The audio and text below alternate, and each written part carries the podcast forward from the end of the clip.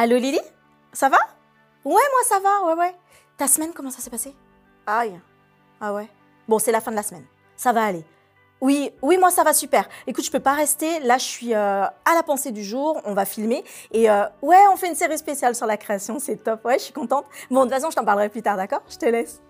Bienvenue à la pensée du jour. Et oui, série spéciale intitulée Tout était bon.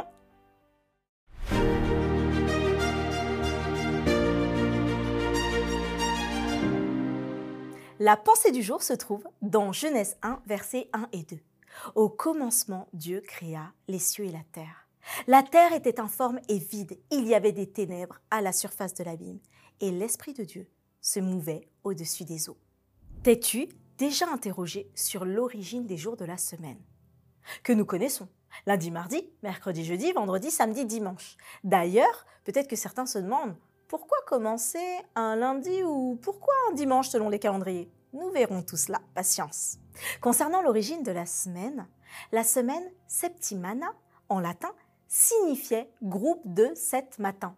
Les Romains en ont eu l'initiative. Ils ont donné au jour de la semaine les noms de sept astres qu'ils connaissaient et qui étaient aussi des divinités de la mythologie gréco-romaine. À l'époque, chaque jour était l'occasion de fêter une de ces divinités.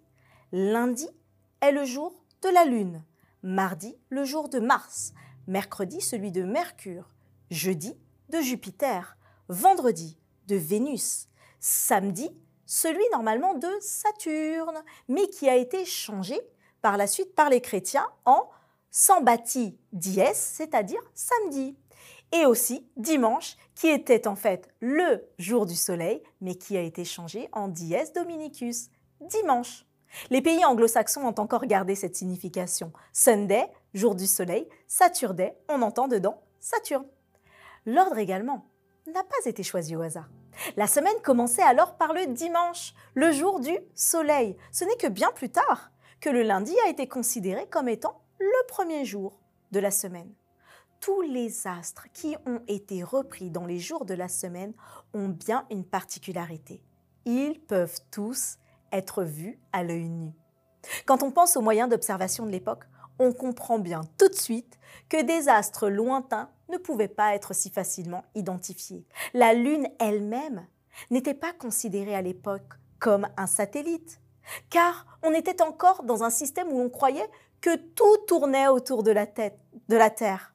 Selon les astrologues, il y aurait également une explication pour l'ordre des jours de la semaine. Il suffirait de partir d'un astre, d'un jour, et de suivre la direction vers l'autre astre suivant, afin de connaître le nom du jour suivant.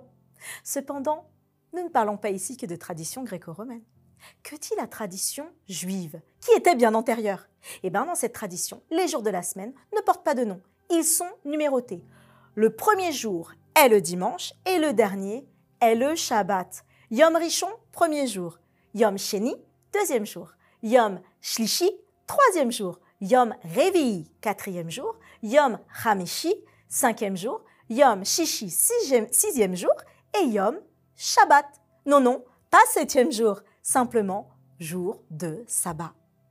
Et oui, la tradition juive enseignait que tous les jours étaient numérotés de 1 à 6 jusqu'au sabbat. On parlait de jusqu'au sabbat, pas de septième jour. La semaine était donc organisée de sorte que chaque jour amenait au sabbat. Et dès le commencement, Dieu pose les bases avec au premier verset de la Genèse l'affirmation qu'il est là. Au commencement, Dieu créa les cieux et la terre. La terre était informe et vide. Il y avait des ténèbres à la surface de l'abîme et l'Esprit de Dieu se mouvait au-dessus des eaux. Il n'était pas question de considérer que Dieu fait partie de la création, qu'il est créé. Non, il est là.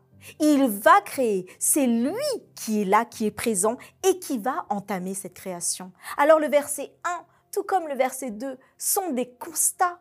En hébreu, le réchit, c'est-à-dire le premier, le d'abord, le principal, le commencement, est le début de toute chose. Et on voit une chose, c'est que Dieu était déjà là. Alors que nous aurons cette série et que nous allons parler dans cette série de chaque jour de la création, que nous allons voir à quel point Dieu agissait dans chaque jour de la création, mais pas seulement, à quel point il agit aussi dans ta vie. Il nous a été rappelé que dès les premiers jours de la création, la première chose qu'il fit, c'est séparer la lumière des ténèbres, séparer le chaos d'avec la vie et l'harmonie. Il fit cela pour que nous puissions, nous, nous sentir dans un environnement qui allait être à son image. De la désorganisation vint l'organisation de Dieu. Chaque chapitre, chaque chapitre de cette création renvoyait à ce que Dieu veut faire dans ta vie. Alors, continue à nous suivre dans cette série spéciale, mais surtout aujourd'hui.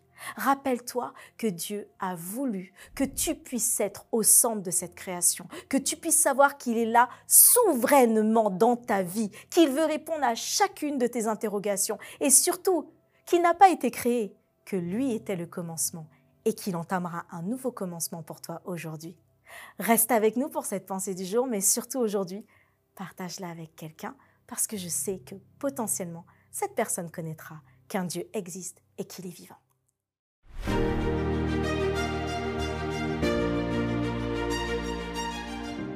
Cette création qui a commencé, elle nous rappelle aussi qu'il y aura aussi une fin.